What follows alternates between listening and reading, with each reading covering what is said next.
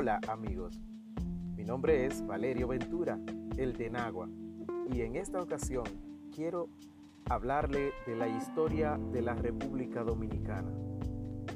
Esto que le voy a decir tiene referencia, pero necesita más para complementar su verificabilidad.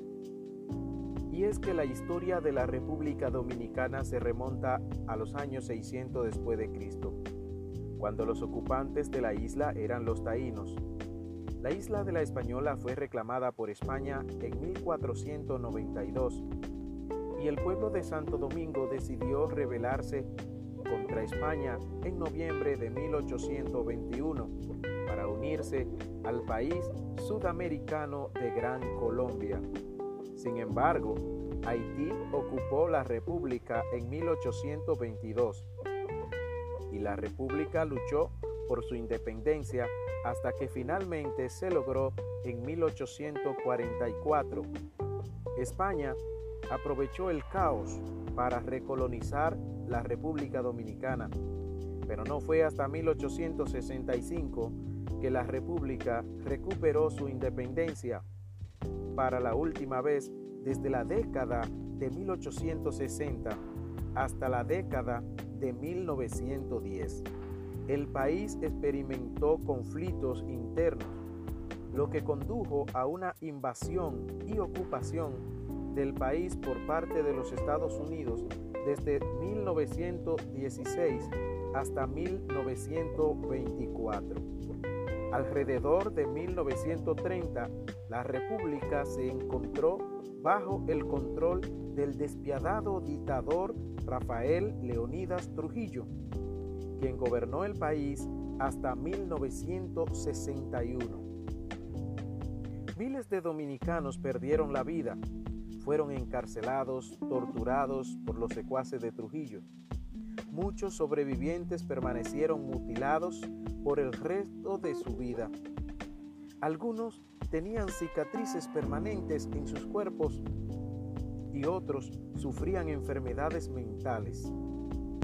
En 1937, el tirano ordenó al ejército nacional matar a todos los haitianos que vivían en la zona fronteriza y el ejército mató entre 17 mil a 35 mil haitianos de más de seis días. O sea, que en seis días y unas horas murieron entre 17 mil y 35 mil haitianos. Esto pasó del 2 al 8 de octubre de 1937.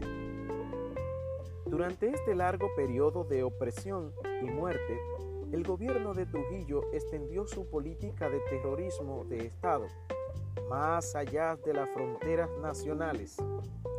Ejemplos notorios del alcance de Trujillo en el extranjero son el intento fallido de asesinato, ¿saben contra quién? Contra el presidente venezolano Rómulo Betancourt en 1960 el secuestro y posterior desaparición en la ciudad de Nueva York del profesor vasco Jesús de Galíndez en 1956. El asesinato del escritor José Almoina y crímenes cometidos contra cubanos, costarricenses, nicaragüenses, colombianos, puertorriqueños y estadounidenses. Señores, Trujillo no era cosa buena. Trujillo se convirtió en un fuerte aliado de los Estados Unidos en los años posteriores a la Segunda Guerra Mundial, oponiéndose al comunismo y liderando los intentos de derrocar a Fidel Castro en la rebelión del Encambray. El apoyo de Trujillo se erosionó, ¿saben cuándo? cuando sus acciones de crueldad se hicieron internacionalmente notorias y finalmente perdió el apoyo de Estados Unidos. Se recuerda que el 30 de mayo de 1961, oigan bien, el 30 de mayo de 1961, su Chevrolet Bear Air fue emboscado por los golpistas militares y fue asesinado a tiros. Muchos dicen que poco le pasó a Trujillo, que solamente lo asesinara. Poco después, los conspiradores golpistas fueron detenidos y ejecutados.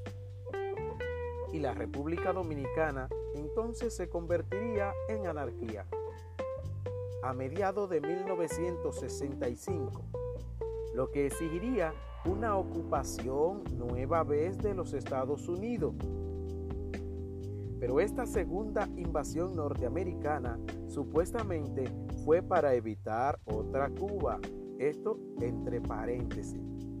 Posteriormente Estados Unidos se aseguró de que se volviera a establecer un dictador, pero anticomunista, que fuera agradable y confiable. Y en esta ocasión, la forma del exprotegido de Trujillo, Joaquín Balaguer, fue el elegido. Pero ¿saben qué hizo este? Este obligó a unos 50.000 haitianos a trabajar en plantaciones dominicanas como esclavos durante la presidencia de su gobierno. O sea, que el doctor Joaquín Balaguer también tiene su historia de esclavitud en la parte negativa, como yo le llamo. El desempleo, la corrupción gubernamental, el servicio eléctrico inconsistente y la inmigración ilegal masiva desde Haití llevaron a la República Dominicana a sufrir problemas sociales, económicos y así continuó durante el siglo XXI y muchos dominicanos se fueron a los Estados Unidos. Esta fue una breve historia de la República Dominicana. Recordarle que en todas las redes sociales pueden buscarme como arroba Valerio Ventura 1. En Facebook, Valerio Ventura o el Hijo de Dios. En YouTube soy Valerio Ventura, el de Nagua, como muchos me dicen. Fue un placer hablarle de la historia de mi tierra y recuerden que luego le voy a seguir hablando de lo que es la historia de cada provincia de mi país.